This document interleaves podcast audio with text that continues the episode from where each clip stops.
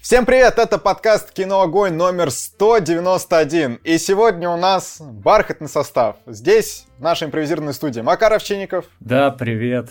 Приятно вернуться. Да, и я, Владимир Логинов. Второй случай у нас, когда вот мы прям весь подкаст вдвоем с Макаром пишем. Первый раз у нас был, это прям, я помню, во время съемок короткометражки, э, вот слушатели еще. Тогда Петр был не в Минозе, мы писали с тобой вдвоем, потому что нужно было выйти. Сейчас Петр не в Минозе, я, если честно, не в Минозе, ты не в Минозе. Екатерина просто уехала, но она тоже не в Минозе. Но мы с тобой, как два работника этого года, уходящего, ой, нехорошего года, мы доводим этот год до конца. Мы с тобой, Макар, вот как вот просто два апостола. Вот, я заказываю мем в самом начале подкаста. Мы с Макаром просто два атланта э, которые держат этот подкаст. Да, но, но я тебе сейчас расскажу страшную историю. Я не просто так сказал, что я рад вернуться. Я так. уходил из кино «Огонь» буквально на неделю. Как это произошло? Не понял. Короче, перед одним квизом перед квизом по 90-м я сказал ребятам, если мы его не развалим, если мы не займем первое место, то я ухожу из кино «Огонь» до Нового года.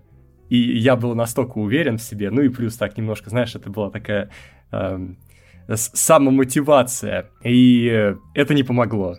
И мы проиграли этот квиз. И смотрите, этот твист, твист, знаете, вот есть такие хорошие твисты, которые заставляют по-другому посмотреть на, ну, на, на фильм в целом. Да, то есть вы смотрели ага. фильм, произошел твист, и произошло переосмысление. Вот сейчас у вас произойдет переосмысление предыдущего подкаста, потому что я э, специально сказал Владимиру перед началом подкаста, что в этом подкасте не надо представлять никого, потому что я не был участником кино «Огонь», когда мы его писали. Блин, вот это, конечно, вот это закрученный сюжет какой-то, я прям такое, ничего вообще происходит. Так, Макар, а в итоге, ну ты слово не, не сдержал и все. Нет, нормально. а потом был другой квиз, и я сказал, что если мы на нем выиграем, то я все так же не возвращаюсь на кино огонь. Но если мы займем место ниже первого, то я возвращаюсь на кино огонь.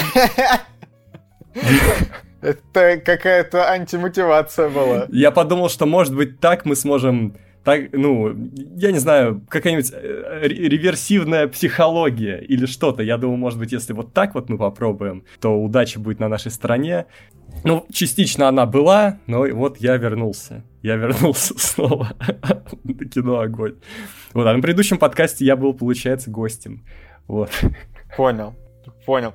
Но... Э что? Что мы сегодня обсуждаем-то? Помимо историй наших невероятных, мы сегодня решили закрыть все долги. Ну, кстати, не совсем все. У нас один висячок такой останется, маленький. Но сегодня он мы обсудим поздно рыб пришел, моей мечты. Он поздно пришел. Да, он поздно пришел, согласен. Рыб моей мечты, который нам сказал Степан Сидоров. Нечто, который э, Андрей М с помощью нас. Он у нас вот самый наш любимый, ну, ну ладно, плохо выделять любимых подписчиков, это как любимых детей, самый наш э, подписчик, который думает о нас, скажем так, постоянно нас Детей, это, это родители, можно сказать. Они ну, да, дают нам денег на карманные расходы.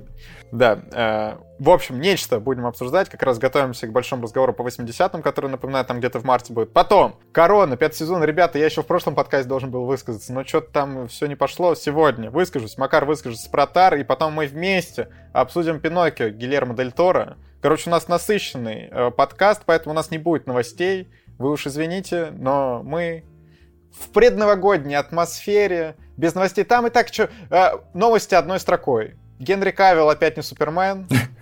Э, Джеймс Ганн мутит историю про молодого Супермена вроде как. Что там? Ге... А, Генри Кайл в итоге заглянул в Amazon. Теперь он не на Netflix, а на Амазоне будет пацан? играть. А, не, он теперь в экранизации Warhammer 40 тысяч. А, ну Короче, ну это... Опять же, он, он годами рассказывал, как он любит Warhammer погамать, и теперь вот. Вот, да. да. Не, на самом деле, мое уважение, как Генри Кайл просто подготавливает. Теперь каждый раз, когда Генри Кайл будет рассказывать про какое-то свое новое увлечение, я буду думать, что он готовит зрителя к тому, что вот он будет э, играть в экранизации. Приколись, ну, было бы прикольно, если бы они взяли его, пацанов, куда-нибудь на какой-нибудь камео. Ну, было бы Ну, забавно. все может быть. Тем более, что там ведь были слухи, что в Дом Дракона он заглянет. Но вроде как, кстати, эти слухи... Не... Ну, там сложно как-то. Что-то не... непонятно, непонятно. Что там еще? Э, трейлер Человека-паука. Э, тр- А, трейлер, а вы э, обсудили, трейлер Оппенгеймера от, О, да. от Нолана. Я, кстати, посмотрел и э, несколько, несколько раз посмотрел и кайфанул. По-моему, здорово. А я, кстати, пока решил не смотреть, я думал, ну, раз к подкасту не надо, то я не буду, то я буду действовать по тактике Макар. Макар, в этот раз к подкасту не надо, но он посмотрел. Вот закон подлости, реально, закон подлости. Причем это хороший трейлер в том плане, что ничего не понятно, история не сдается, особо даже не мелькают, вот кроме Киллиана Мерфи и парня из пацанов, вот, э, Квейда, Квейда, как он там?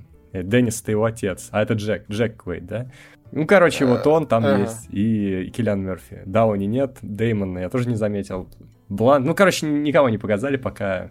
Очень аккуратненько, чтобы ничего не заспойлерить. Но я так понимаю, саундтрек играет уже тот, который будет играть, и он хорош. Так, что там еще у нас? Какие были новости? Ну, что вроде как из Флэша э, вырежут камео Генри Кайла и Гальгадо. Ну, в общем, вы поняли. Трейлер Барби был, я тоже, кстати, не посмотрел. О, трейлер Барби, он прекрасен. Да ё-моё, Макар, почему? Почему один раз мы в подкасте не обсуждаем трейлер, и ты все посмотрел? Как это происходит? Ну, потому что это такие яркие вещи, причем которые выходят в один день. И Барби, ну это все тизер. Ну, хотя, ну, у, у Оппенгеймера это трейлер, хотя он тоже больше как тизер. И Барби тоже тизер в стиле Кубрика. Ну, блин, прикольная задумка. Марго Робби очень красивая. Прям, ох. Гослинг тоже очень красивый. Кстати, еще сейчас вот на фоне того, что у Генри Кайла появилось свободное время, он теперь опять не Супермен, э, говорят, что его шансы на то, чтобы стать новым Бондом, резко повысились. И теперь он э, вместе с Аарон Т. Тейлором Джонсоном фаворит. То есть, э, возможно, для Генри... Не, кстати, Кавилл может быть хорошим Джеймсом Бондом. Он, вообще у него такой более классический типаж для Бонда. Он похож на мачо, мачо. Но они хотят сделать, наоборот, более трогательного э, Бонда какого-то. Слушай, да мы пока вообще не понимаем, что они хотят. Ранимого. Так что... А я уже говорил, у меня была идея мультивселенная Бондов. По-моему, я не говорил. Новый Бонд, плюс, э, ну, Крейг еще жив, э, Броснан жив, Далтон. А Остальных можно дорисовать на компьютере. Мультивселенная Бондов. Какой-то сюжет про то, как они оказываются вместе. Не знаю. Честно говоря, звучит не так привлекательно, как э, мультивселенная Человеков-пауков. А, а- Ну ладно. а злодеев, э, по-моему, живых злодеев из Бондиана даже больше. Наверное. А, а их, в принципе, больше, потому что они меняются чаще. Ну, короче, блин, знаешь, такой состав злодеев, такой состав Бондов, и они рубятся, и шпионят, и... И много красивых женщин будет. Девушек Вот, Бонда. вот, давайте на мультивселенную красивых женщин. Вот это, вот это, вот, вот, вот, на это я посмотрел. Просто все женщины Бонда. Или просто мультивселенная красивых женщин. Да вот. Без Бонда. Нафиг он там нужен? Да нафиг он нужен. А, а главная героиня Андармус. Ну и вот, и хорошо, и хорошо. Все, Макар, мне кажется, надо идти и пичить Метро Голден Майер. А там они, они уже Амазон. Надо пичить Амазону, короче. Все. Ладно. а, Это был блок новости одной строкой. Да. Э, Если он вам понравился, ставьте лайки, сердечки, 5 звезд в iTunes. Вот это все. Ну, это просто надо сделать в любом случае, даже если вам не понравилось. Согласен, согласен. Что, давай начнем с рыбы моей мечты, потом корона. А вопрос недели у Потом нас нечто есть. и Пиноккио. А давай вопрос недели мы где-то в серединке разбавим обсуждение фильма, А его, чтобы... его, кстати, надо не в серединке, а, наверное, сразу после рыбы моей мечты, так как он А, связан хорошо, хорошо, хорошо, да, согласен. Ладно, «Рыб моей мечты» заказал Степан Сидоров. Про что это кино вообще? На самом деле, когда я посмотрел каст, постер, чуть-чуть почитал, мне показалось, что это прям прикольно. Потому что в главной роли тут Юэн Макгрегор, Макгрегор, Макгрегор, а также Эмили Блант. А, Это такой, ну, можно сказать, ромком э, про то, что о, есть богатый мусульманин, который захотел в своей стране развести лосося и погнать его на нерест. Да, для этого мало того, что там ну, нужно было построить дамбу, провести воду, соответственно, водоем создать. Но он шейх, за... он, он может. Да. Завести лосося нужно из Британии, и вот Юэн Макгрегор э, играет, э, не знаю, это ученый, да, э, который ученый, занимается да. рыболовством и разведением рыб, но он в специальном департаменте. А Эмили Блант, э, соответственно, она изначально занимается представительством шейха, то есть она э, занимается переговорами с Макгрегором и с его министерством, и потом они вместе вот приезжают э, в эту страну, а, в Ирак, по-моему. Нет, не в Ирак. Э, Йемен. В Йемен. Все, да, проезжают в Йемен и пытаются вот это все наладить попутно. Да, там попутно там еще идет какой-то политический да, вот. фарс, что Англия пытается скрыть свой военный косяк, переместив фокус прессы с э, военного конфликта на э, вот этого шейха и на его рыбную авантюру. Вот. И эта линейка, по-моему, самая бесячая в этом фильме и самая Согласен. слабая, и там бесячая Кристин Скотт Томас, ну, как безотносительно актриса. Просто... Да вообще, вообще вот почему есть политика в этом фильме? Вот политика в фильме может быть, но тут она сделана настолько плохо, ну вот прям откровенно плохо. Все, что связано с политикой, ощущение, что это из какого-то другого фильма. Нам намеренно показывают как все плохо там в этом министерстве, какой там фарс, абсурд происходит, как они скрывают свои косяки, какие они все неприятные личности. Вот министр неприятная личность, как Кристин Скотт Томас неприятная личность, там вообще все вокруг, они неприятные, пишут друг другу неприятные вот эти сообщения, и вообще правительство козлы, бла-бла-бла, хотя вот эта ветка в ромкоме, она вообще здесь ни к чему, вот вообще она не нужна. Это просто высказывание ради высказывания, и как-то... Э. Это была такая неловкая попытка в сатиру, типа как не смотрите наверх, что-то такое. Но только намного, намного хуже. Вот не смотрите на наверх, там смыслы намного лучше.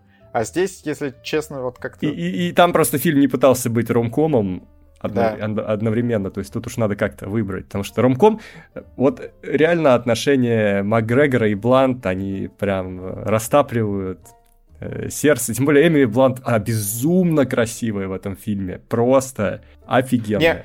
Не, вот я бы сказал, что она очень естественная. У нее естественная красота.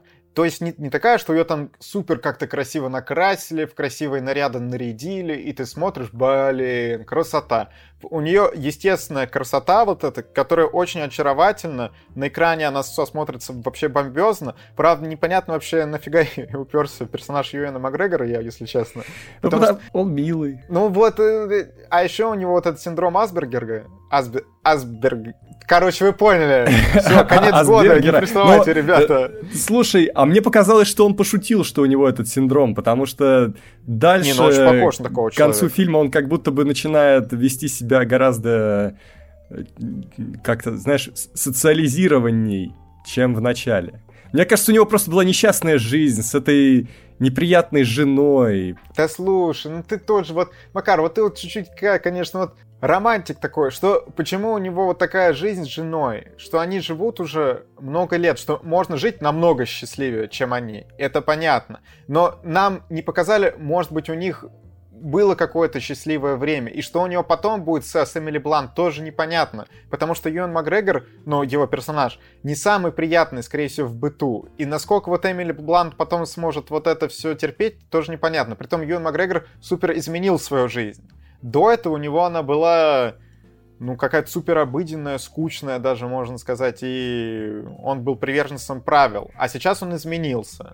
Из того, что нам показали, он просто жил в несчастливом браке, который его подавлял, поэтому вполне возможно, он очень крутой, человый челик, видишь, который может с винишком прийти к Эмили Блант и поддержать ее в тяжелую минуту, и он не совсем прям аскет и так далее, он наоборот, он хочет этой близости. Ну, вот а зачем она ему, я понимаю. Но зачем он ей, я все еще не Так она тоже одинокая женщина. Ну, там сложно. Слушай, Эмили Блант могла себе найти другого мужчину. И, и она, кстати, поначалу его нашла, потому что там еще есть вот эта ветка с любовным... Поначалу это не любовный треугольник, и поначалу нету намека на то, что у Макгрегора и Блант будут какие-то отношения, потому что Блант встречается с военным, а военного как раз призывают в Афганистан, и тогда уже Макгрегор начинает действовать. Но это, кстати, знаешь, это очень э, книжная, книжная ветка. Мне кажется, когда пишут оригинальный сценарий, очень редко вводят такое осложнение, как какой-то третий персонаж, который куда-то то сначала он есть, то он пропадает, то возвращается. И я потом узнал, что это реальная экранизация книги. Кстати говоря, это был бестселлер, который, как, как и водится, лучше, лучше, чем экранизация. Но вот эта ветка с военным очень-очень книжно выглядит. Я прям сразу понял, что это что-то что со страниц, где более обстоятельно mm-hmm. подходит таким вещам. Но в целом, знаешь, мне понравилось в том плане, что не так часто приходится смотреть мелодрамы, а я помню, когда-то даже в комментариях был запрос, чтобы мы чаще обсуждали, обсуждали мелодрамы, а то мы совсем не задеваем эту категорию, этот жанр фильмов. И вот подписчики нам помогают. И я, я получил много приятных эмоций от этого фильма, хотя ничего не ждал. Вот если честно, Возможно, у меня просто какие-то тут э, завышенные требования, но мне показалось, что вот в этом фильме все сделано как-то посредственно. Любовная ветка, ну, на мой взгляд, она посредственная, потому что, ну, там, короче, герои сближаются ни на чем. Вот, Почему? Сути, они, только... делают, они делают общее дело, иногда вот, этого достаточно. На общей работе исключительно они сближаются. И то, что Блин, у них даже работа, ну, специфика работы разная. То есть вот она не ученый, не какой-то там это, что они, да, даже разным делом занимаются, просто она коннектит вот его какие-то ну, ну эти и штуки и с Все равно, видишь, она и его переводчик, и они вместе ужинают с шейхом, и они вместе куда-то ходят, что-то делают, и она все время где-то рядом. Ну, это очень наоборот, естественно, Ну, не хватило, ну вот мне как-то, ну, не хватило, вот каких-то моментиков еще, вот что-то как-то... Вот он мне показался человеком, опять-таки, педантичным, и что ему вот, это не а, свойственно. Может быть... Она тоже не такой человек, человека, и все как-то... Так противоположности сложилось. притягиваются. Может, ну, ей да, понравилось, да. что он все такой профессионал своего дела, что он очень Но увлечен. нужно было на экране это лучше показать. Я это вот. увидел. Плюс ну вот он хорошо, тебе хватило, орудует не хватило. удочкой, как оружием, он останавливает удочкой там террориста буквально. Да, это, конечно, чуть-чуть э, супергероики нам там дали буквально. Иоанн Макгрегор, да. Могет, могет. Кстати, давай еще скажем, что это все снял Лас Хальстром, который Хатик снимал, а что гложет Гилберта Грейпа снимал, Шоколад снимал. Ну, то есть... Но он поднаторел в жанре, очевидно. Да, да. Но у него тут такие, такие, да. А, разная вся фильмография, если вы там потом залезете, у него, знаешь, идет супер хорошее кино какое-то в топе КП, и потом э, серая зона. Потом опять супер хорошее кино, потом опять серая зона. Кор- короче, его как-то шатает, шатает. И для меня, ну, вот это, ну, типа, вот без негатива. Вот как Макар любит говорить, реально. Вот у меня вообще негатива к этому фильму нет. Я просто считаю, что ну, он посредственный. Ну, он посредственный, вот ну да. Но я его все равно не буду, я не буду его десять э, совсем, потому что это добрый фильм и приятная мелодрама. Вот так. Ну, давай тогда ей оценки уставим. А, сюжет. 6. 6. Актеры. 7. 7. Атмосфера 6. Атмосфера 7. Общий балл 6. Общий балл 7. ну вот. Вот. Вот. Хорошо. И комментарий недели. Нам очень, кстати, как раз Джон Герман спрашивает. А какой у вас самый любимый и самый нелюбимый фильм, который заказывал Степан Сидоров? Но, кстати, возможно, с любимым мы сойдемся. У нас как-то один фильм, который супер запомнился, это «Тайное влечение». Э, да, «Тайное влечение». И, может быть, еще тот фильм э, «Сердцеед». Он тебе не понравился, а мне понравился с Дюжарденом. Ой, кстати, а я рассказывал, нет, свою историю, что у Андрея Бибрушвили в Телеграме на аватарке стоит вот как, как раз-таки из сердцееда главный герой. Ну вот, видишь, это вообще, оказывается, культовый персонаж. Угу. А, ну, уже нет, но раньше стоял. А у меня, ну, тайное вовлечение, вот прям, знаешь, фильм, который я не могу сказать, вот в нем много кринжа, много кринжа, реально. Но есть какие-то теплые воспоминания. Вот лето, это летнее кино, вот сейчас еще вот прям хочется такую атмосферу, если честно, вернуться. А, а самое главное, это фильм, сюжет которого я бесчисленное количество раз пересказывал на разных встречах, разных, разным людям, э, на свиданиях. Правда, э, после этого... Пос после этого следующего свидания не было, как я понимаю, да, Макар? Тебе стоит задуматься, Макар. Возможно, ладно, проблема... Ладно, на следующем свидании я не буду рассказывать э, сюжет этого фильма. Все, Макар, Такое проклятие.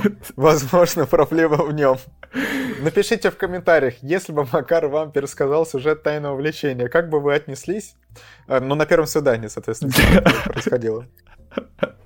Да, это хороший вопрос. Э, нелюбимый фильм. Я тут однозначно скажу, что это фильм...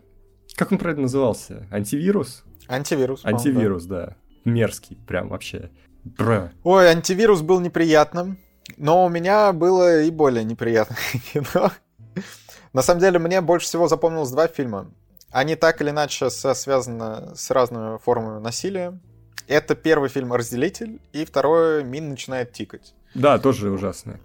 Это вот да, как и раз... то, и то прям очень плохо было, очень э, плохо. Все эти фильмы входят э, в причину, по которой мы подняли немножко критерии для заказа э, фильмов. Угу. Да, э, но я думаю, на вопрос мы ответили. Степан, Без обид. спасибо, что, что нас поддерживаешь, да. Иногда что-то хорошее, иногда что-то не очень, но всегда как минимум... Вот, на самом деле, я помню, наше лучшее обсуждение — это фильм про человека, который меняет пол и возвращается во времени, чтобы встретиться с самим собой. И потом э, ребенка, соответственно, заделывает это... самим собой. Вот. Это было наше лучшее Патруль. обсуждение. Патруль времени. Да, очень много кеков было, я помню. Не помню уже в каком подкасте, но я вот помню, что на том обсуждении мы прям хорошо выдали, прям как надо. Да, да, да. Что ж, следующий заказанный фильм. Так, стой, стой. Ну, да, давай, может, пере, перерывчик в заказах сделаем. Давай что-то новое чуть-чуть обсудим. А, новое а... ты хочешь? Ну, давай. Да, а то люди сейчас нас перемотают уже. Ну, давай. хорошо. Попытаемся, да, давай попытаемся. У нас есть э, Корона, Тар, Пиноккио. А, а Тар ведь тоже от Netflix, да? Тар, э, нет, это просто фильм.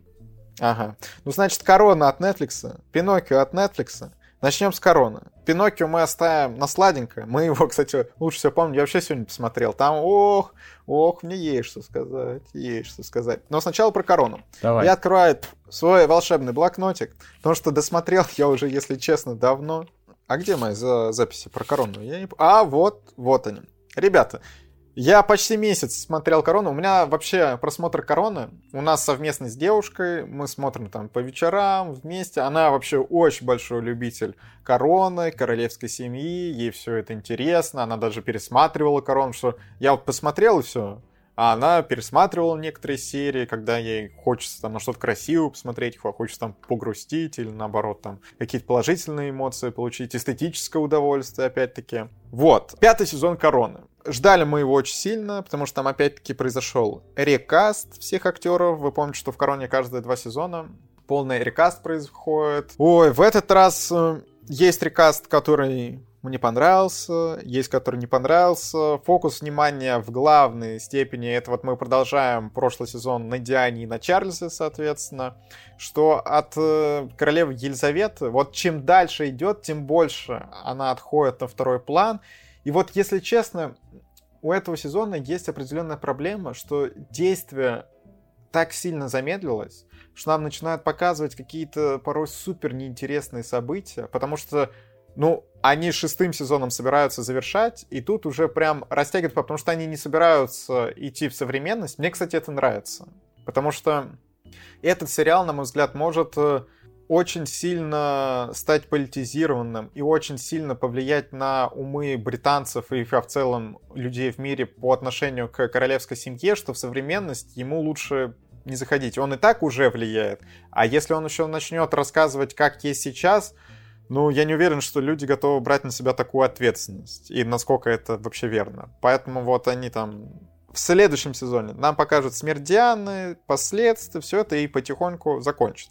Соответственно, а, Диану теперь играет Элизабет Дебики. Я помню, Макар говорил, что прям она очень похожа, даже, по-моему, скидывал скрины. Да, это очень похоже, да. Да, а я бы сказал, что она действительно похожа. И кастинг, вот с одной стороны, в плане внешности, она очень похожа. В плане характера ее изменили. Да, изменили Сло... относительно предыдущего сезона. От, относительно предыдущих сезонов предыдущей актрисы, да, теперь Диана не вызывает какого-то сопереживания почти, если честно. Вроде как, ну, у меня девушка просто супер специалист по Диане, э, что у меня мне там много все рассказывала.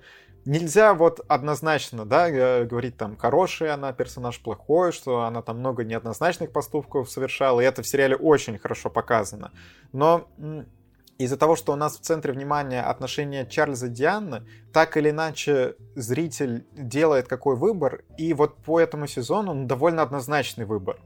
Честно. И я даже слышал много претензий, что у многих возгорает от того, как показана Диана, и что Чарльз более выигрышно показан. Потому что, ну, очевидно, человек, который вот уходит от несчастной любви к женщине, которую он любил всю свою жизнь, и потом с ней живет до сих пор счастливо, но это персонаж, который вызывает больше сопереживания, чем женщина, у которой нету вообще друзей, которая там э, мужчин меняет э, по какому-то непонятному признаку, ну вот просто, не знаю, э, чувак, давай познакомимся. Слушай, ну чё, я Диана, а тебя как, как зовут? Ну, в общем, не знаю, там ее ветка с, с врачом просто, типа, как это, как это произошло? Типа, почему, почему он? То есть, э, когда у нее с более высокопоставленным, сейчас принц, а, вот с альфаедом, это более понятно что он ей по рангу приближенный. И то там, кстати, вот есть одна серия, которая прямо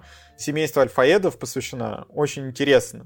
Но главное, что я бы сказал по этому сезону, все персонажи, вот буквально все, показаны не самыми приятными. И я бы сказал, что тут вообще сложно кому-либо сопереживать. Вообще, кому угодно. Но разве что вот ветка Чарльза чуть-чуть выигрышно смотрится на фоне того, что вот у него есть конкретная любовь, которая, ну, реально очень романтичная эта ветка. Королеве, э, Королеве Елизавете, конечно, можно сопереживать, но она тут из-за того, что уходит на второй план, ну, как бы Сложно сказать. Давайте, что Елизавету играет Эмелда Стонтон. Это, соответственно, Долорес Амбридж из Гарри Поттера. Все ее прям именно так и представляют. Для кого-то это может быть чуть сложно восприятие, по крайней мере, в начале. Потому что ну, тут она положительный персонаж, вы сами понимаете, ну, королева. У меня никаких проблем с этим не было. Я считаю, это удачный кастинг. Э, действительно похоже. И милая, бабулечка. Все круто. Так, э, я бы еще отметил, кстати, Э, я как большой фанат сцены супружеской жизни, что тут есть одна серия, которая заканчивается вот буквально миниатюры из сцены супружеской жизни. То есть создатели то же самое делают, просто в своих декорациях со своими персонажами, со своей веткой, но вот буквально один в один, что пара, которая разводится, встречается, сначала у них все хорошо, диалог на кухне, потом там ссорится, вот прям если вы до этого момента досмотрите, вам понравится, потом посмотрите сцену супружеской жизни. Реально, просто муа, муа, муа. обсуждая корону, при этом облизываю сцену супружеской жизни. Это называется Владимир Логинов. вот. А, так, что бы я еще хотел вот, кстати, насчет того, что э, как тебе показалось, э, сложно людям сочувствовать. Мне кажется, это просто... Но сейчас снимать кино, где без какой-либо критики показывать жизнь сверхбогатых людей, ну, это просто странно, ну, учитывая, в какой ситуации вообще планета находится, и какой тренд сейчас в кинематографе, когда идут Джокеры, когда идут Паразиты и другие социальные драмы, то есть э, это просто, ну, не очень выигрышная драматургическая стратегия, мне кажется. Не, ну, ты, ты понимаешь, это ведь монархия. То есть э, эти люди показаны в том числе несчастными из-за того, что они монархи, что для них это большое бремя. А, это такое, это такое же бремя, как у них сейчас, когда бастуют рабочие. Вот. У кого бремя из них серьезнее, скажи мне. У людей, ну, которые живут в нищете, или у людей, которые всю жизнь на э, государственных э, деньгах, скажем так? Ну, это разное, чуть-чуть. Чуть-чуть, понимаешь, там э, вот та же королева Елизавета, она все все это не выбирала. И они по большей части живут несчастливо, потому что вынуждены заключать вот эти несчастные браки по статусу. У тебя выбор мало из кого, и да, довольно рано вот тебя от кого-то отдают, и ты всю жизнь живешь несчастливо. Потом супер ты не можешь развестись, и это каждый раз супер проблема, что у тебя там постоянно вот это неразделенная несчастная любовь, потом э, супер внимание общества, все говорят, что ты живешь вот на эти общественные деньги, ты нам должен, ты то, все, а там люди зачастую, блин, короче, по крайней мере, королева и ее дети свою жизнь положили.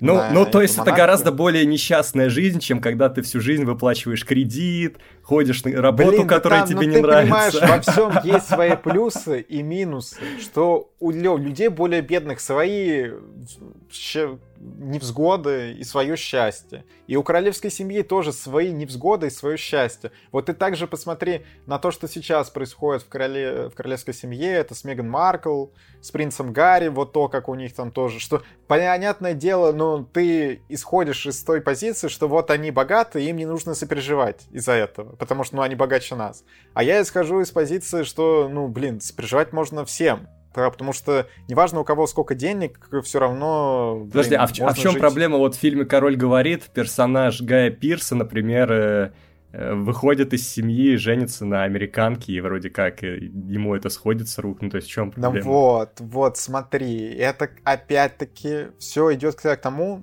что в королевской семье есть некоторые исключения.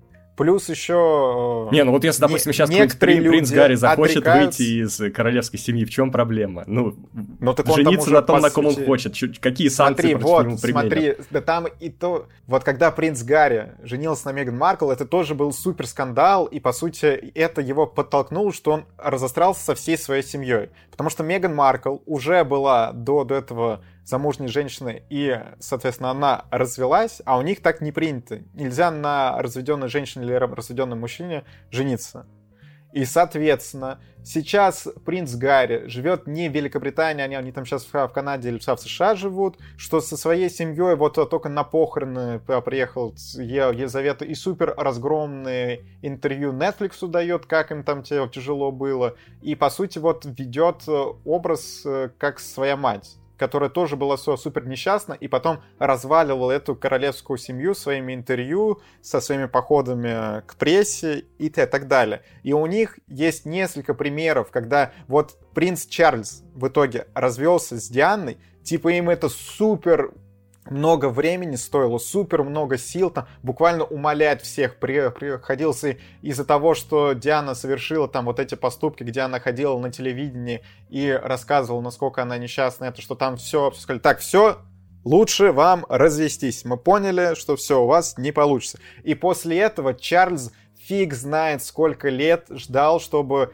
жениться на своей той же женщине, которую он любил всю свою жизнь. А изначально он не мог на ней, на ней жениться, потому что она не такого высокопоставленного рода. а, так, а кто? Было. Они сами себя загнали в эти родовые а, условия. А, в чем проблема их сломать? Это потому что, ну, потому что вот эти устои очень тяжело преодолевать. То есть есть какие-то традиции. Это знаешь, блин, в, в России тоже принято, я не знаю, на Новый год готовить оливье.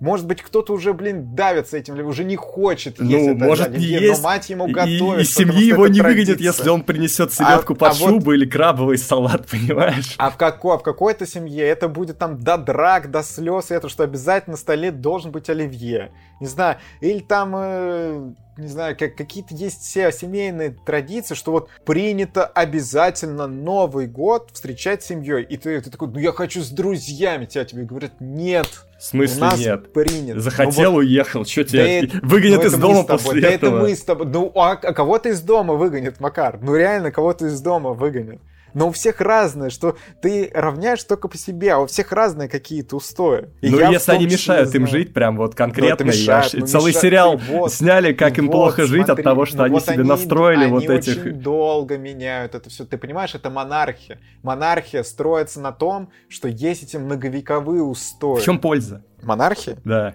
Ой, Макар, ну мы сейчас с тобой лекцию истории, что ли, будем читать? Это тоже сложный вопрос. Ну, то есть, э, культ Елизаветы, то есть э, Елизавета как монарх, она наверное, если бы какой-то другой монарх был, я вполне могу сказать, что э, Англия уже давно бы этого лишилась. Потому что Елизавета была всеми любима и довольно грамотным монархом, что с сам Как сейчас будет с Чарльзом и особенно вот с его детьми, ну, это мы посмотрим. Потому что сейчас уже такое общество, которое монархов не приемлет. Короче, ну это сложно такой. Макар, ну, Короче, придумали себе какую-то игру и выводы. играют в нее, не знаю. Да, но они, они ничего не придумывали. У них это испокон веков. Ну, значит, сохраняют эту странную игру. Ой, ну... Макар, вот тут местами романтика, местами наоборот. Э, так, про сериал-то, ё-моё. Давай я договорю. Давай. Что я еще хотел сказать? Что а, любопытно было взглянуть, там есть еще ветка а, про Россию. Чуть-чуть про то, как Ельцин приезжает к королеве Елизавете. Ну, конечно же, он там пьяница, алкоголик и так далее, это все понятно. А нам показали чуть-чуть исторической справки про то, как Романовых расстреливали, убивали. Ужасно, конечно, все это. Ну, это вы, скорее всего, и так все знаете. Просто было круто чуть-чуть прикоснуться к истории России, пожалуй, в главном историческом сериале современности. А зачем там это показали? Потому что Ельцин приезжал к Елизавете, она ему сказала про то, что нужно откопать и нормально захоронить семейство Романовых. И, соответственно, он это сделал, чтобы королева вот приехала в Россию. Ну, то есть это реально исторический факт. Mm. Вот. Вот это нам все и показали. А, а дальше как-то Ельцин там играет по сюжету? Не, все, все. Только, нет, только это... этот момент? Ну, смотри, как строится корона. Тебе в каждой серии показывают какие-то интересные моменты. Вот из жизни на, на протяжении вот там 11 сезона, это несколько лет. Ну, то есть приезд Ельцина и вот это раскручивание семейства Романовых, потому что там все еще шло к тому, что одна женщина высказала предположение, что потому что она читала, что вот семейство Елизавета и ее предки могли спасти Романовых, что те подавали запрос, чтобы поехать в Британию, все это, а Елизавета была уверена, что, у, что мы ничего не могли поделать. Вот, и там вот я есть чуть-чуть дискус по поводу того, что насколько реально они могли помочь Романовым. Mm-hmm. Вот, вот. Понятно. Ну и в целом, я, наверное, буду подводить итоги с этим сериалом, что как. Э, это все еще отличный сериал, который я очень люблю. Мне очень любопытно смотреть вот на это одно из самых важных семейств Британии, на их жизнь. Э, я совершенно иначе после каких-то серий начинаю воспринимать каких-то персонажей. Правда, вот честно, я чуть-чуть начинаю задумываться о том, что такие проекты очень сильно формируют какое-то расположение или, наоборот, не расположение к реальным историческим личностям, которые еще живы.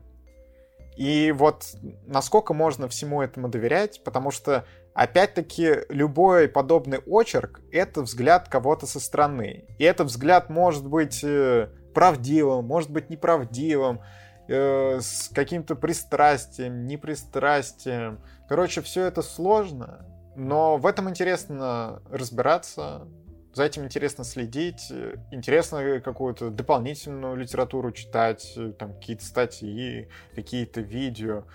Э, вот ты вот про монархию опять-таки сказал, что сейчас столько фильмов про все это, и про Диану, и про королевскую семью, и там про ее предков, про это, что это точно интересная тема. И я жду шестой сезон, как он завершится. Соответственно, смерть Дианы нам оставили на потом. Как нам ее покажут. Но это, наверное, вот будет э, самое обсуждаемое. Вот. Типичный Netflix. Ну нет, это не типичный. Это не типичный Netflix. Не, я должен Потому был это сказать. Я просто вот типичный Netflix это сериал Wednesday. Да, а Корона это, конечно, другая лига. Даже удивительно, что Netflix их делает. Ладно, а, баллы, сюжет конкретно этого сезона. 7 актеры... Во, кстати, про актеров.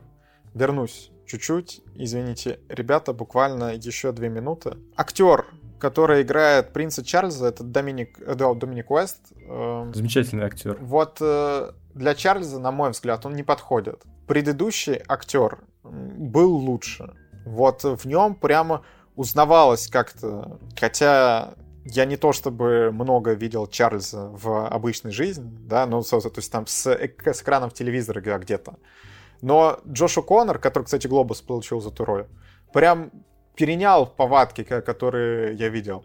И персонаж у него был чуть другой. А Доминик Уэст... Ну, им надо было известное лицо, видимо. Ну, Джош Коннор был неизвестным. Ну, сейчас, видимо, они хотели больше известных лиц. Ну, ну, возможно, что с Дебики им еще нужно был актер, который будет нормально смотреться, да, потому что Дебики это величина, Доминик Уэс, ну, да, тоже у него вот, э, тоже серьезная величина возвращается. Да, и любовники. Это серьезная величина. Серьезно, серьезная величина. И, серьезно. И 300 спартанцев, ты сказал? Вот, и 300 спартанцев. И сейчас Голяк, Голяк, он в Голяке играет. Ну, я Голяк не смотрел. Еще, еще он был в квадрате. О, о, о. Ну, короче, вот он, ну, не, не, не. Э, поэтому актер, актер, актер, актер, актер, актеры, ну, 9. 9, там прям остальные все супер крутые. Атмосфера. Я, наверное, скажу, что этот сезон я оценю не на 10, а на 9, хотя все еще супер красиво.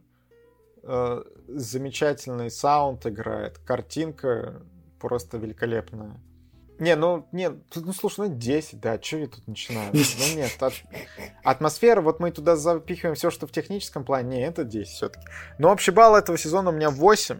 Э, это не мой любимый сезон. Это, наверное, вот как, как раз один из слабейших сезонов Короны такой. И он просто нас подготавливает к тому, что будет дальше. То есть не самый сильный сезон очень хорошего сериала. Фильм. Вот так.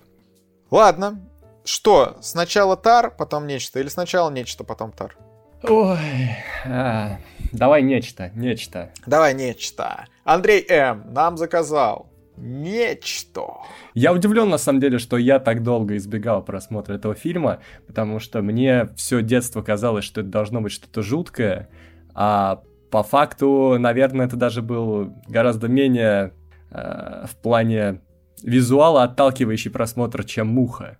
Ну, потому что здесь тоже практические эффекты. Кстати, благодаря им фильм очень хорошо состарился, то есть он до сих пор очень эффектно выглядит, кроме, может быть, вот... Я бы сделал, знаешь, я бы сделал какой-нибудь ремастер этого фильма, где первую сцену бы либо вообще вырезал, либо наложил новые... Короче, заново бы ее сделал с новыми нормальными эффектами. Вот где корабль вначале приземляется, угу. она сделана, ну, уже видно, что это прям очень-очень комично.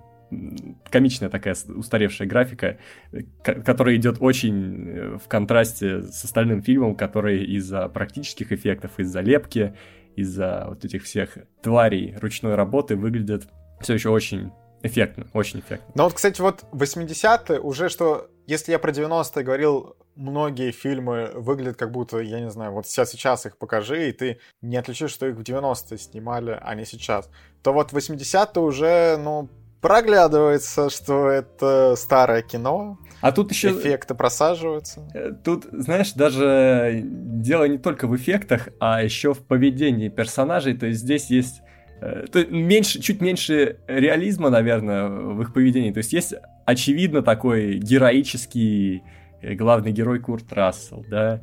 Uh-huh. И есть э, персонажи, вот они все как по нотам обычно в таких фильмах, там кто-то потрусовать, и кто-то посерьезнее, кто-то составляет ему конкуренцию. Есть какой а еще одни мужики. Есть ученый. Ну, да. Там... Но расовое разнообразие уже есть. Там же Но... холод... холодновато. А, ну, кстати, в фильме в приквеле там были... Во всяком случае, там была Мэри Элизабет Уинстед, была женщина. Ну, это потому, что уже в 2011 снимали. Да.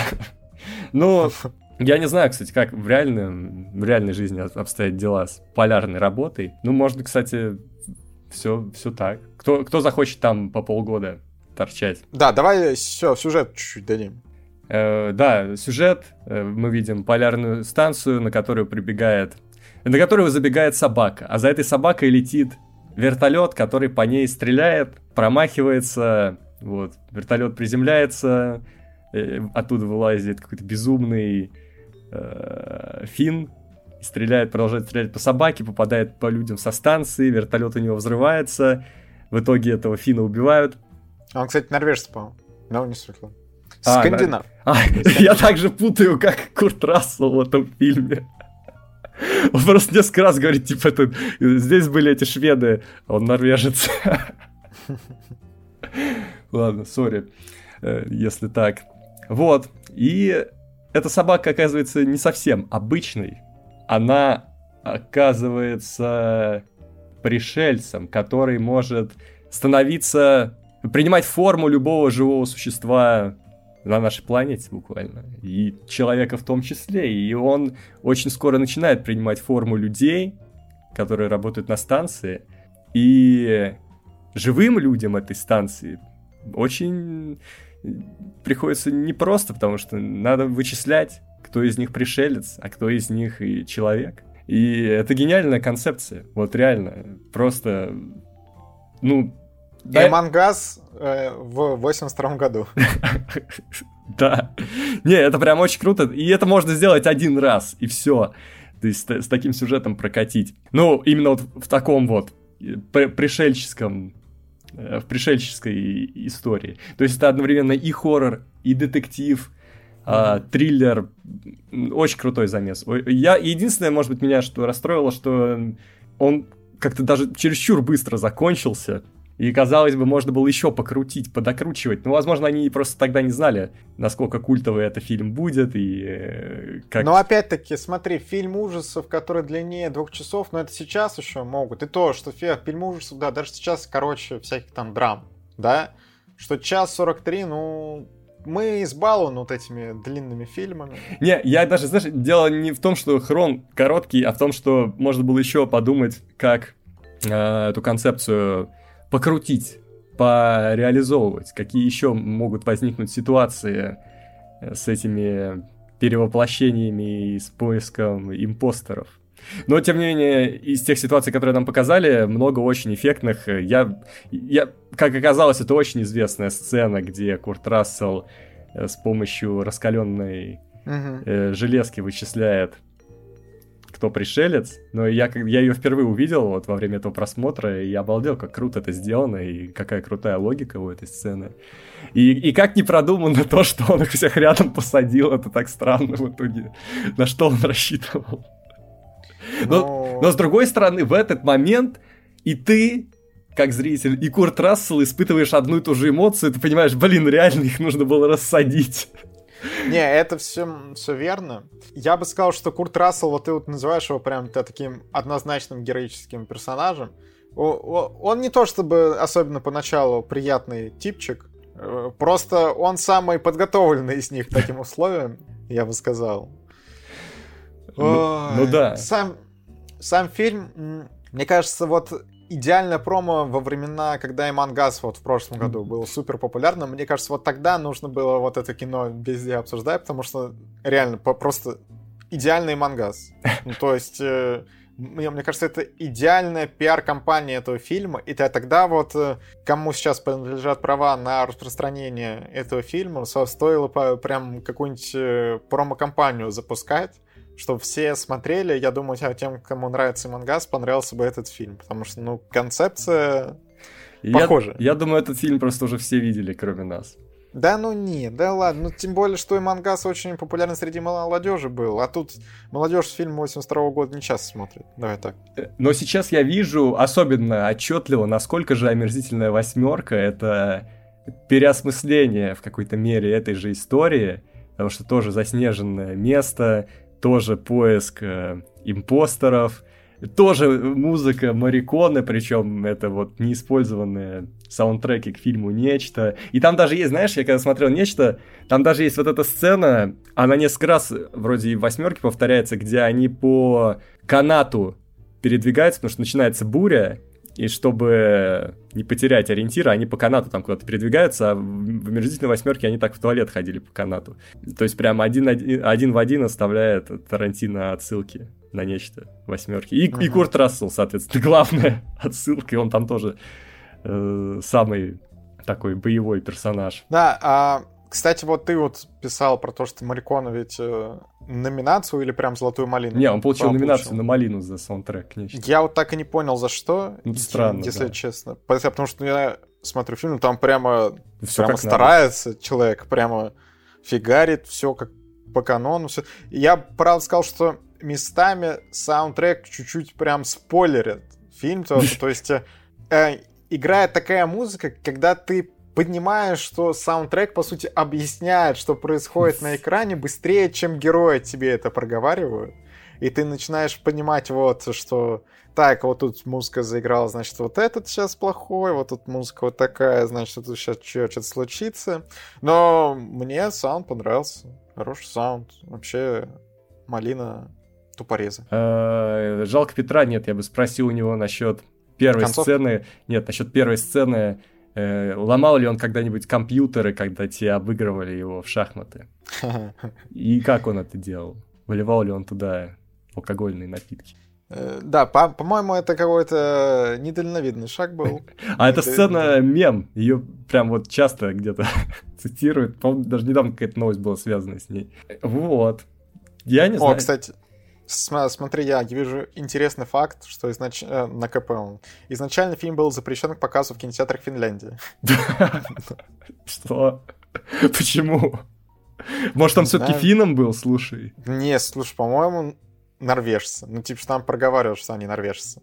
Хотя, может, это от перевода зависит. Но точно скандинавы. Давай так, точно скандинавы. И, возможно, если ты задеваешь одних скандинавов, то обижаются сразу все. Вот так вот. Скандинав за скандинава, такое за основу взято. Интересно, интересно.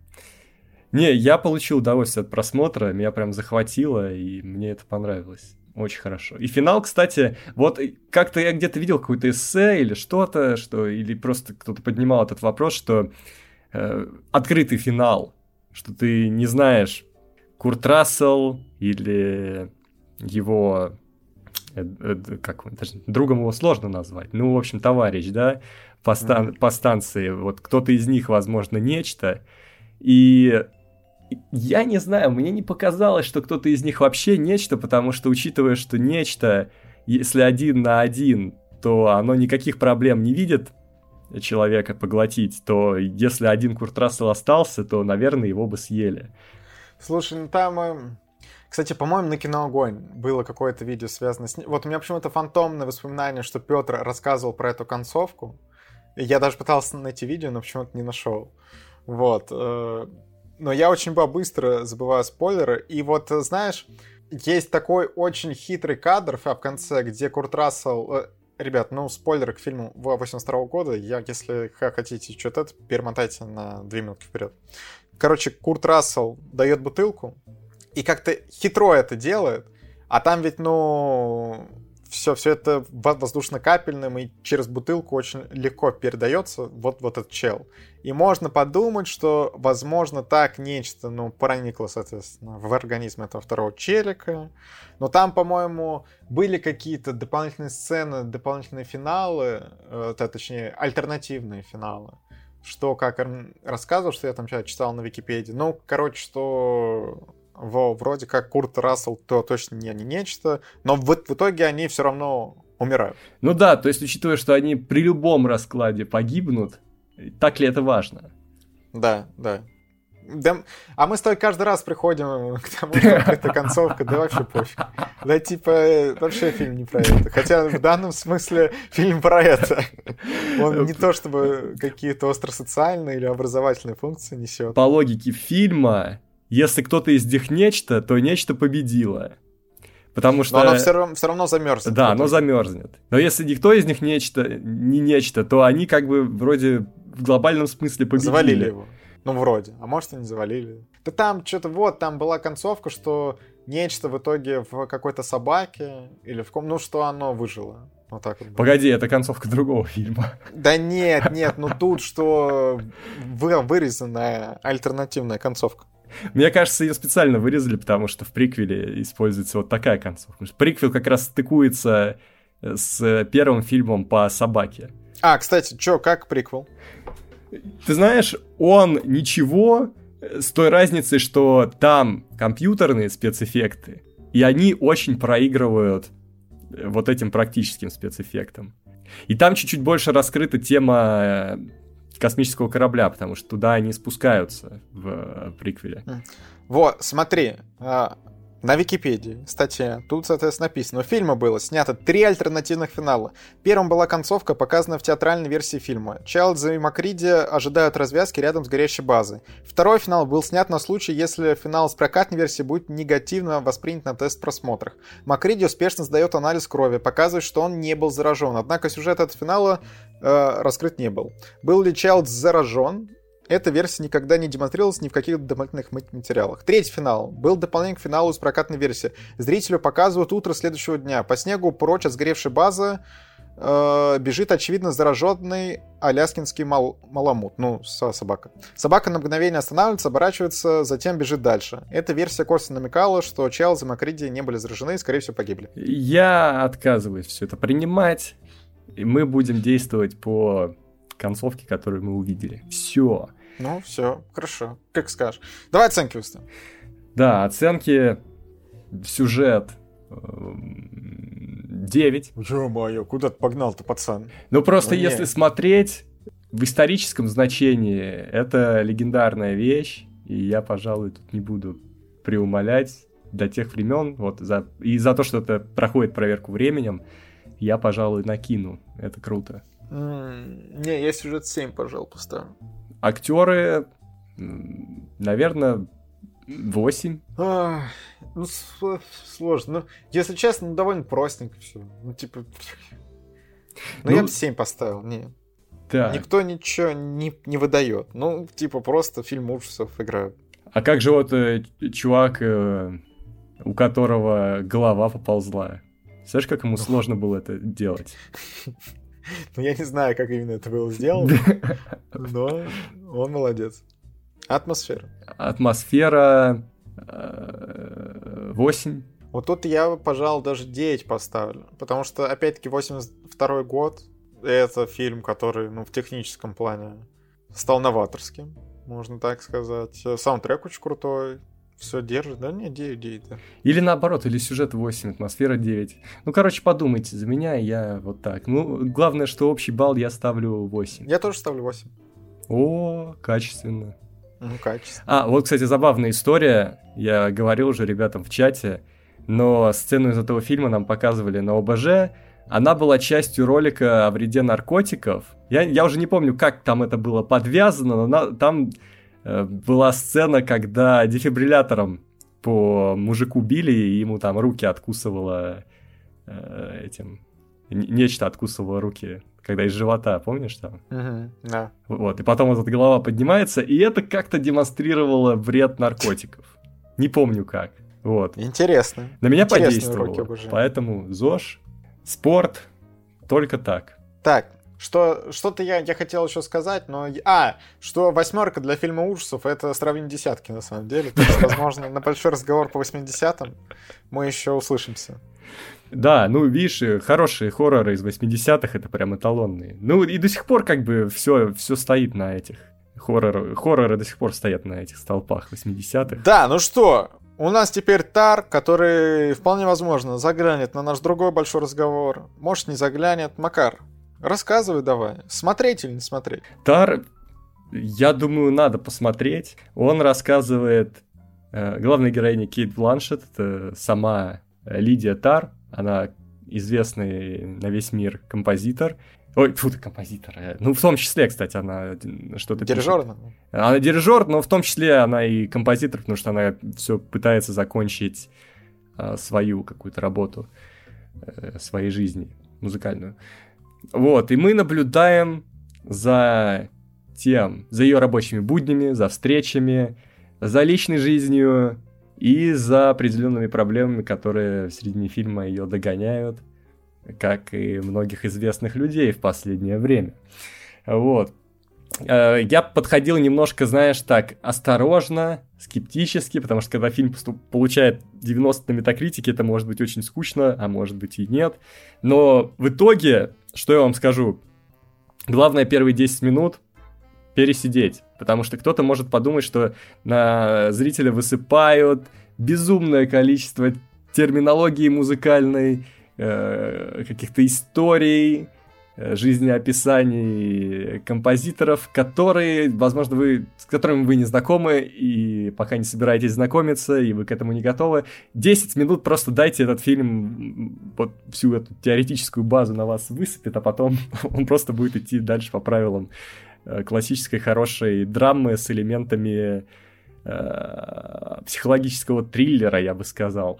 Вот, потому что если убрать всю музыкальную составляющую из этого фильма и посмотреть на него, э, то получится, что это во многом фильм о современной жизни, о, о тех проблемах. Я просто, с одной стороны, я думал, как можно ассоциировать себя с героиней этого фильма, но со временем, э, за время просмотра я начинаю понимать, потому что э, проблемы-то у нее очень похожи, то есть она не может Ей, все время кто-то не дает работать, какие-то мелочи ее все время отвлекают от э, того, чем она пытается заниматься. У нее там проблемы со сном, и я думаю, блин, э, ну, приходится периодически с таким сталкиваться, тоже э, что происходит, и жизнь такая суматошная, и найти сосредоточение и какую-то радость становится тяжелее. И, uh-huh. и этот фильм, вот он, он, он очень хорошо этот момент отражает. И даже там есть момент, когда она встает ночью, потому что ей мешает какой-то посторонний шум. И у меня тоже были такие ситуации, когда ночью я слышал какой-то звук, и я все пытался определить, это гудит где-то на улице, или это гудит какая-то техника у меня в комнате, или это у меня в голове гудит. И я, и я думаю, думаю, думаю, это меня тревожит. Вот. Тревожный Макар. Чё? Тревожный Макар. А, да. И я смотрю, блин, о, это, видимо, проблема мирового масштаба.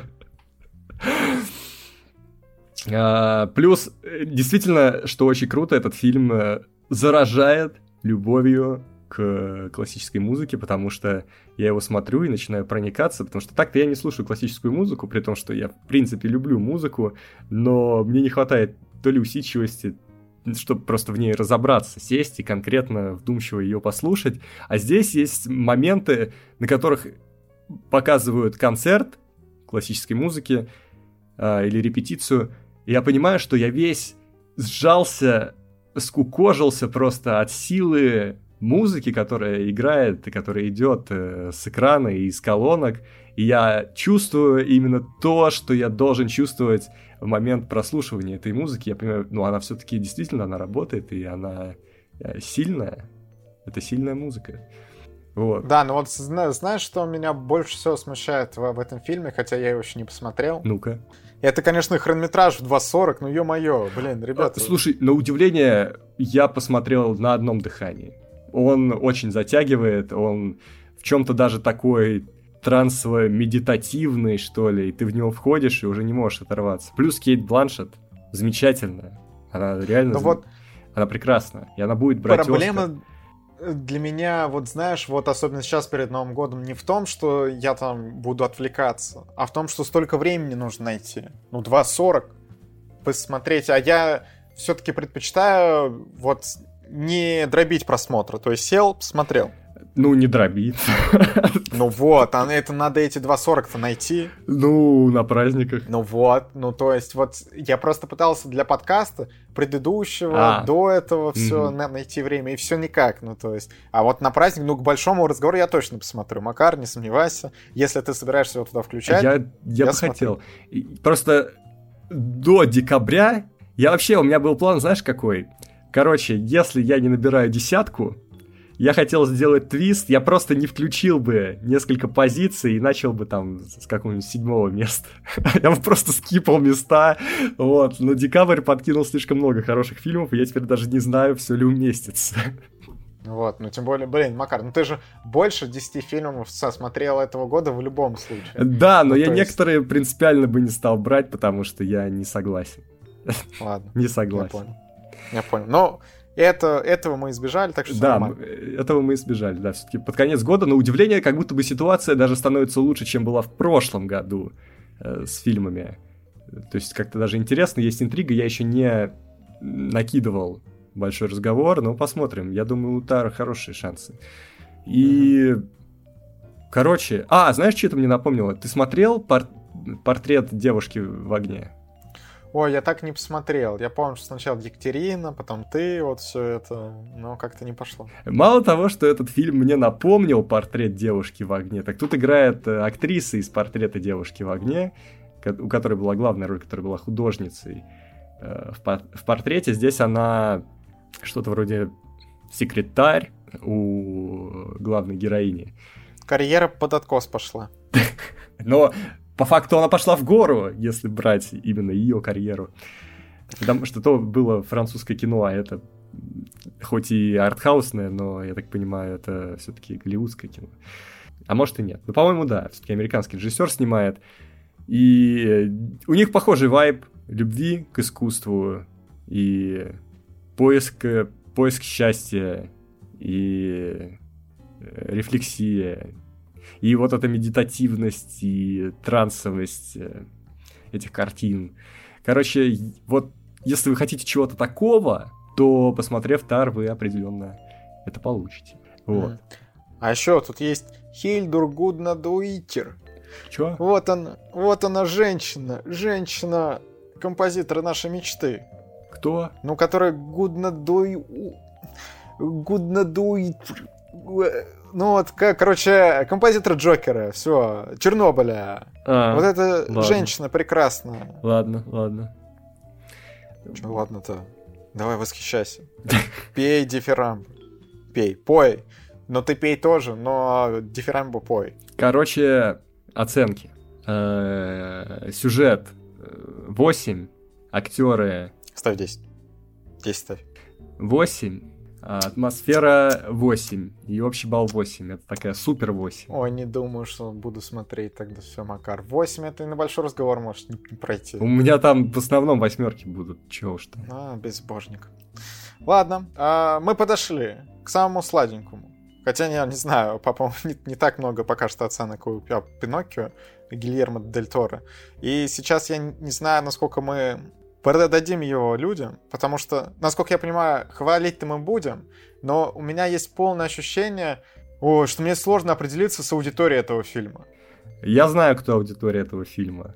Это аудитория как раз фильмов, э, мультипликационных фильмов Бертона. Мне кажется, вот «Кошмар перед Рождеством», «Труп невесты», ну, не, не, слушай, вообще... Это не, кошмар... Ну, кошмар, наверное, более позитивный, а вот труп невесты, мне кажется, он помрачнее будет.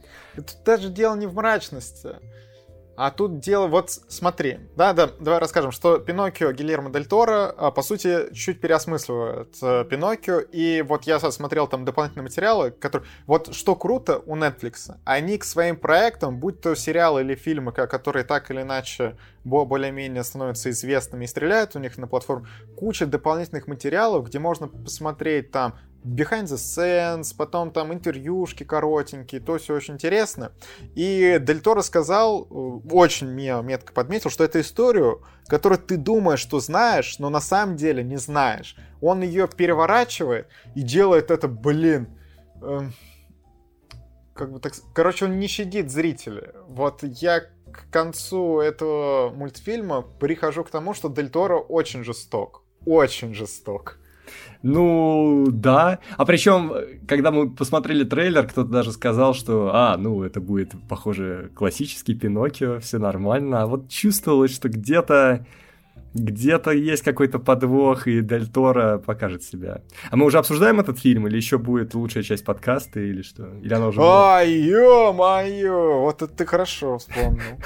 Хорошо вспомнил. Ребята, перед обсуждением Пиноккио Гильермо Дель Торо э, те люди, ради которых... Не, не ради которых, благодаря которым. И, ну и ради которых. Ну и ради которых. В общем, все для вас. Ребята, что напоминаем, что у нас есть Boosty, на который вы можете подписаться. Еще можете поставить нам 5 звездочек в iTunes. А еще вы представляете, какое чудо чудесное случилось. Теперь э, в iTunes э, есть наши фоточки ведущих, и что мы подписаны. Там все, ой, приятно. Так, в общем, посмотрите, полюбуйтесь на наши портреты.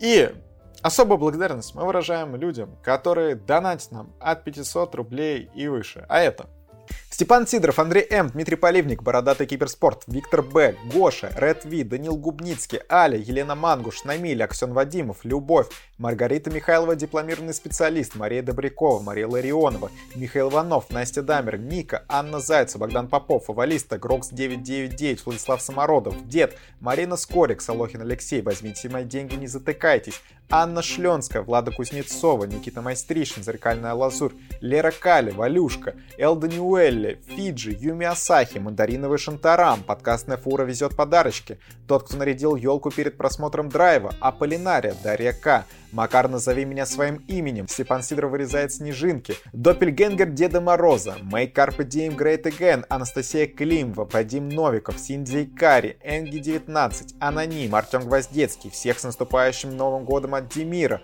Тазик Оливье, PHSH, Апостол Церкви Иисуса Киану Ривза, Варечка, Денис Тарасов, Радужная Ирина, Фонд Кино, Ногинский Гринч и Артем. Спасибо, ребята, большое. Ой, очень много, конечно, фамилий, имен, э, псевдонимов, э, все, все это перечислять. Вот другие подкасты, значит, э, суммы у них другие вот для этих перечислений.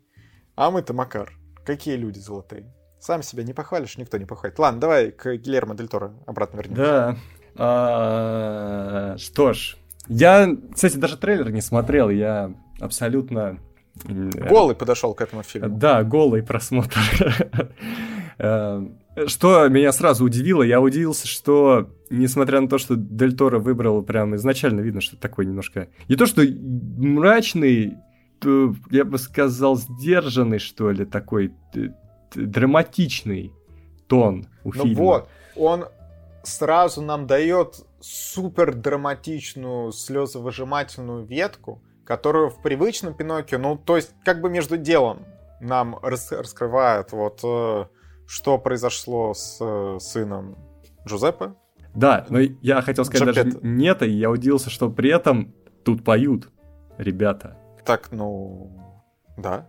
Я думал, не будут. Так, ну, а я думал, будут. А зачем? Но, ну а что, э, Пиноккио... В Буратино вон пели? Пели. В Пиноккио, по-моему, тоже иногда поют.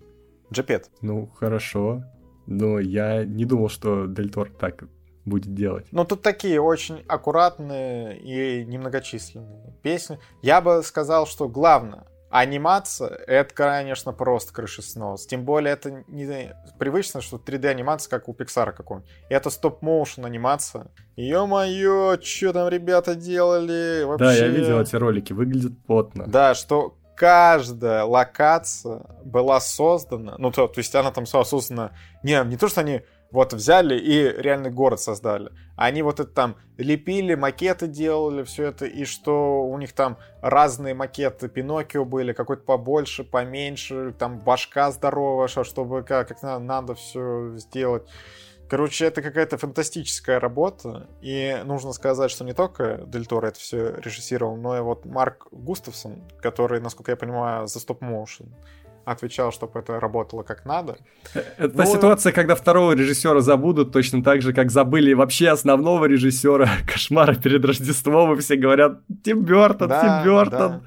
Да, да. А просто вот понимаешь, вот там очень было велико влияние Тим Бёртона так же, как тут очень велико влияние Гиль... Гильермо Дель Торо. Вот ты мне не называй режиссера, но я посмотрю этот проект, и я ну, вижу просто стиль Дель Торо. То есть антивоенный подтекст, а, при том, что ну, настолько ярко выраженный. В этом вот для меня самое большое удивление, что, наверное, наиболее антивоенный фильм с самым сильным высказыванием из всех его проектов. Это мультфильм. Uh, ну, тут как бы еще лабиринт Фавна есть на эту же тему. Хотя, с другой стороны, вот знаешь, э, они в этом похожи, но мне кажется, что здесь вот эта антивоенная ветка, она лучше интегрирована в фильм, потому что многие могут со мной не согласиться, но э, для меня как-то как будто бы не совсем срослось это в лабиринте Фавны. Там было слишком много Э, сцен э, сражений, и сказка уходила слишком на второй план И, и как-то вот... Я... Блин, а вот для, для меня, кстати, наоборот. Вот здесь э, чуть-чуть выбивается вот эта антивоенная ветка. То есть, знаешь, в какой-то момент я думал, что она будет идти немножко второпланово, а потом она просто выходит, бац, на первую а, роль. А я наоборот, я в какой-то момент, когда Пиноккио пошел в цирк, и там были песенки, я немножко заскучал, а потом, когда они уже поехали на базу подготовки фашистов, я такой думаю, о, ничего себе вы закрутили, ё-моё. Не, ну это... Вот не знаю, вот из-за этого я говорю, я вот не понимаю, кто аудитория этого проекта. То есть нам показывают мультфильм, который с детьми ты точно, ну, с маленькими детьми ты точно будешь смотреть. Вот какой э, возрастной тен, ценз? Да, ну... мне, мне кажется, сейчас, учитывая, что Netflix э, смотрят, ну, все, я думаю, молодые люди, и фанаты Дель Торо, и просто кто э, листал, ну, нет, что ну, посмотреть. Давай, ну, ну смотри, в 10 лет еще рано, в 12 лет, мне кажется, тоже, ну то есть 14 плюс. Ну, мне да. кажется, возрастной ценз. И то, то есть... непонятно, насколько это будет интересно. Ну, слушай, с анимацией сейчас всегда такая сложная история. А кому вот показывают фильм «Душа», например, да? То есть, который Нет, ну очевидно... «Душа», ты понимаешь, там можно посмотреть с ребенком, он его не будет пугаться. Ну да, ну поймет ли он его, да? Вот, но это другой вопрос. Вопрос понимания, он может прийти позже, но вот просто, что ты посмотришь с ребенком, он посмотрит на что-то красивое, а ты возьмешь смысл и все довольны, это одна история. Ну тогда... А история, тут, когда наверное, вот с Пиноккио, как... вот ты Опять смотришь же... его, сейчас, извини, смотришь его со своим ребенком, ну он просто испугается буквально первых минутах. Да, я бы, это я реально... бы не стал. Да, это вот точно не для просмотра с детьми. Ну вот аудитория такая же, как у Тима Бертона, потому что тоже не самые детские, детские вещи, как бы. Да, они повеселее. Слушай, кошмар перед Рождеством, в целом, там ничего такого. Ну, может есть... напугать детей, может. Ну, слушай, они хайги-ваги, да? Ну, сейчас, нормально. ладно, сейчас никто ничего не может э, сделать. никто не может напугать. Не, вот просто... Вот, вот этот фильм, он пугает не, не так, что там какие-то страш, страшные персонажи, а так, что сюжеты страшно. Сюжеты, знаешь, после советских грустных э, мультфильмов, типа «Русалочки», я вот словил какой-то такой вайб от этого фильма. Русалочка, еще какой-то оловянный солдатик.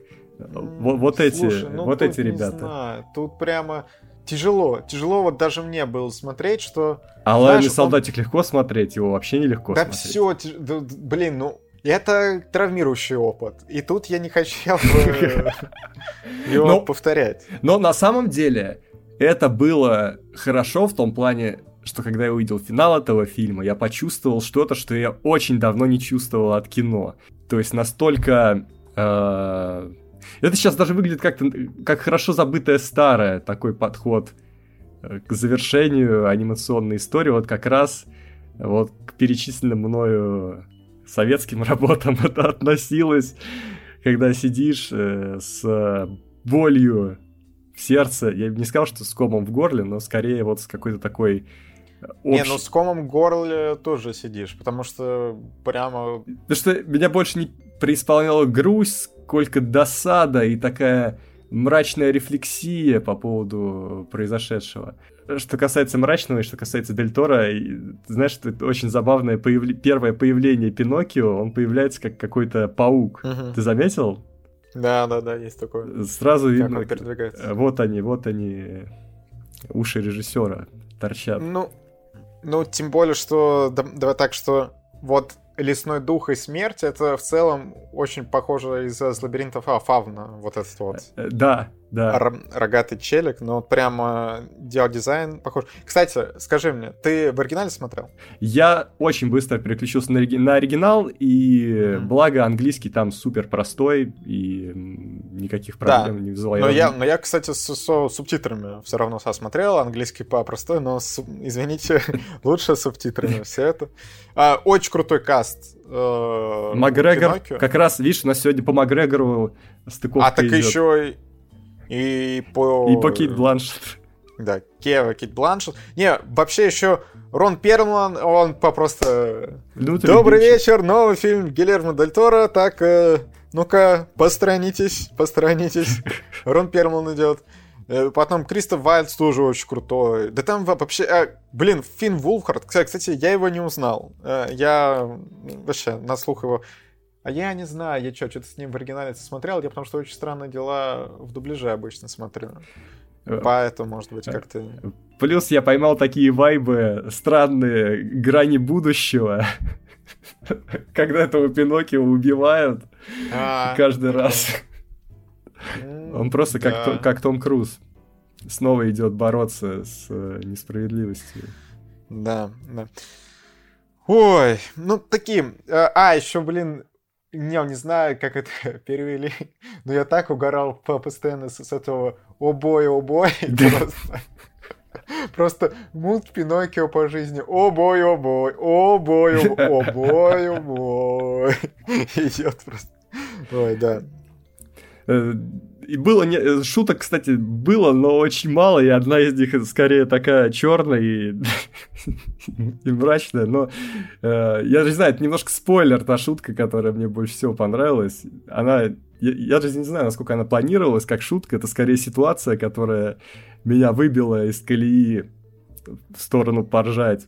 Я, я наверное, понял, чем. Э, когда Муссолини появляется. Ну, это такая сатира, я бы так это назвал. Не, кстати, э, я не могу сказать, что это было... Ну, то, то есть я понял, к чему все идет, и не, не могу сказать, что это прям меня как-то проперло на ржач, но э, вообще этот фильм меня не смешил, он скорее меня уничтожал. И вот, знаешь, вот я понимал, что я смотрю крутой проект, очень красивый, с хорошими подтекстами, но я прям сразу понял, что я не захочу его пересматривать. И в целом э, тяжелое такое восприятие он оставляет. Когда ты пони... Я вообще редко что-то хочу пересматривать, поэтому... Ну нет, ну мои любимые проекты я хочу пересматривать.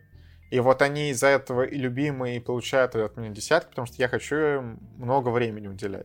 Ну, это а тяжелый фильм, проектом, да. Вот, да, с, с этим проектом к нему не хочется возвращаться. Вот, то есть, ты понимаешь, что ты смотришь ну, можно сказать, премиальный проект, да? да. Хотя это странно звучит, что Пиноккио премиальный проект, но сделан круто, прям вообще. Не, он и, анимацию может забрать. Да, история, но узкая аудитория, я бы так назвал. Ну и неважно, главное, что сделано круто, сделано с фантазией, сделано так, как ты явно не ожидаешь этого увидеть, а для меня это, пожалуй, самое главное, почувствовать что-то хоть новое или вот хорошо забытое Кстати, а давай старое. прикинь, вот Оскар 2023. Кто в конкурентах у Пиноккио? Я краснею, получается? Кто там? Базлайтер?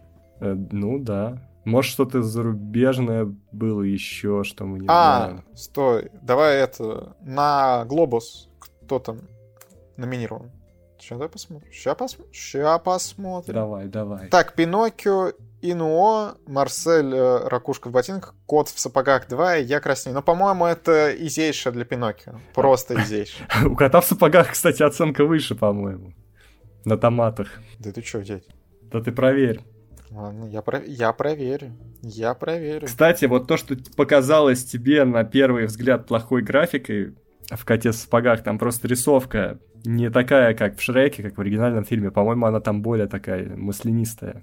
Это не баг, а фича. Ой, я тут это нас сначала в Пиноккио, который от Земекиса за, зашел, я такой смотрю, ё-моё, куда? Что такое 27?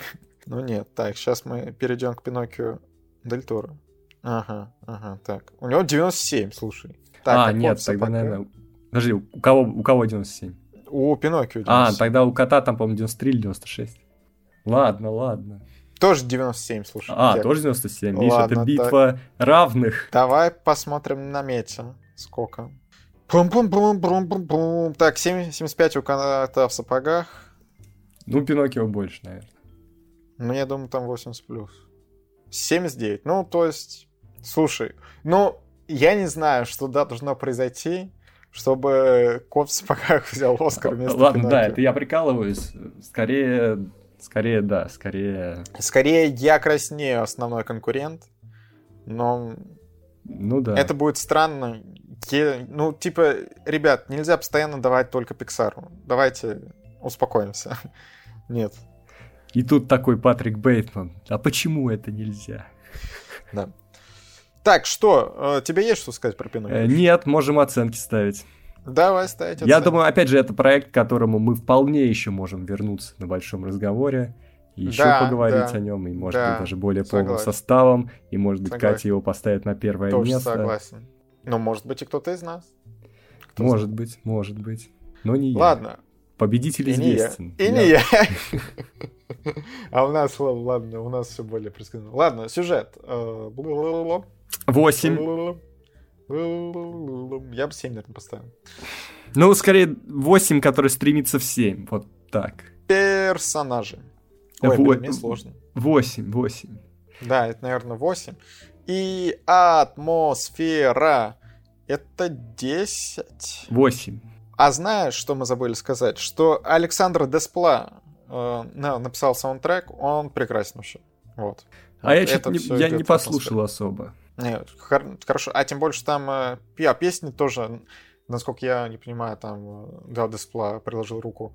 И он про саунд говорил, что он, э, короче, использовал деревянные инструменты, как, как бы Пиноккио, дерево.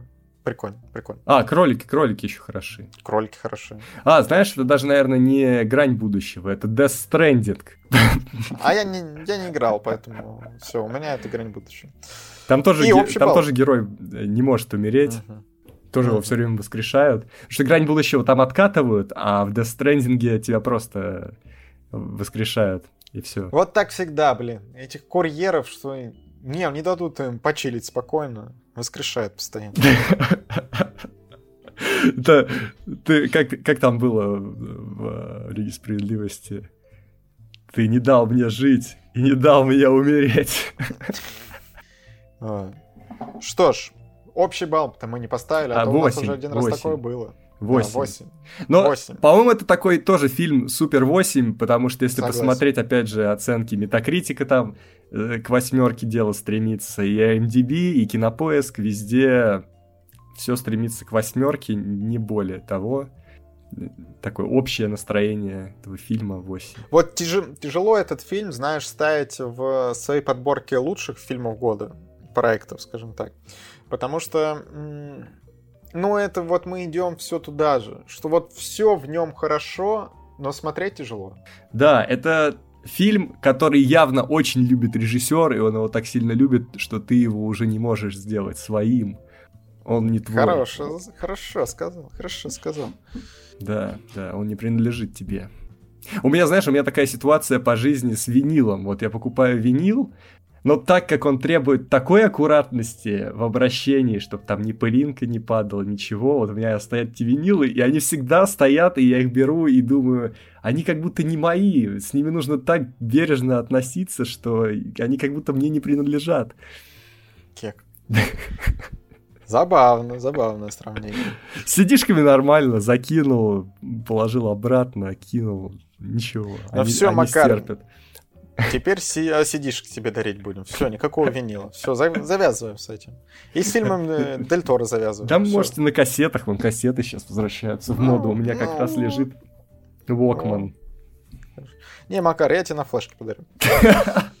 Что? Это не душевно. У нас-то потихоньку этот подкаст завершается. Бархатный состав вас провожает.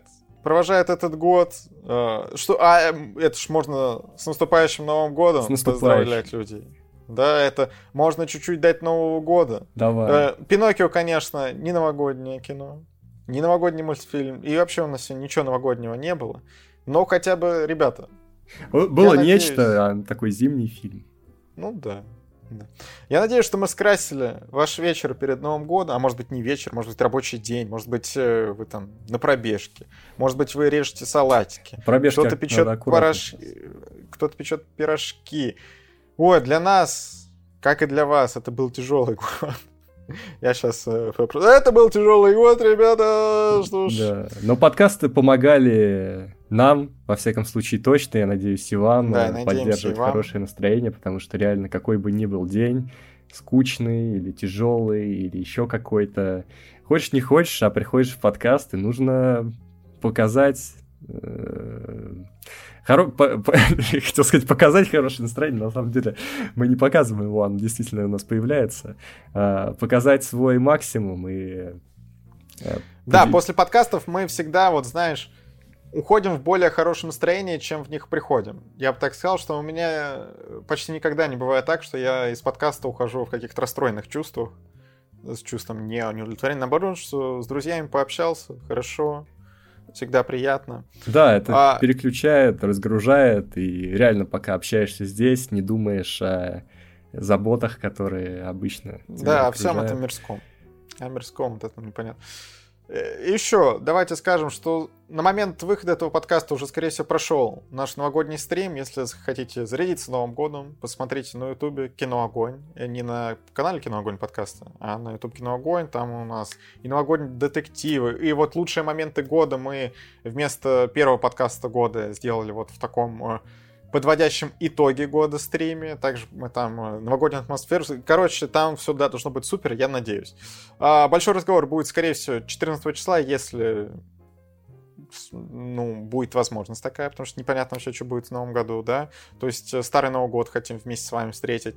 А, что, подкасты в новом году обязательно вернутся. А, мы хотим их сделать лучше. Возможно, если я ничего не прогребал, мы запустили опрос в нашем Телеграме, как нам улучшить все наши каналы, включая подкасты какие там предложения, то все, обязательно зайдите, проголосуйте. Ссылочка на наш Телеграм есть в описании. Также на Телеграм канала Э, канала, канала Макара, где он там постоянно кейки какие-то. Сейчас вот подводит итоги музыкальные годы. Я, кстати, в своем телеграм-канале уже как э, неделю пытаюсь подвести сериальные итоги года. Возможно, когда этот подкаст вышел, там уже все подведено. Туда тоже переходите. И к Петру в телеграм переходите. Он там про Спилберга обещал подвести итоги. И к Екатерине приходите. Я не знаю, возможно, она уже начнет постить. Катя фотки. в глубоком отпуске, даже не ведет телегу, не делится фотографиями. А, ну ты же сказал ей не делиться фотографиями да, с отпуска, да. чтобы не травить душу. Но я говорил про наш э,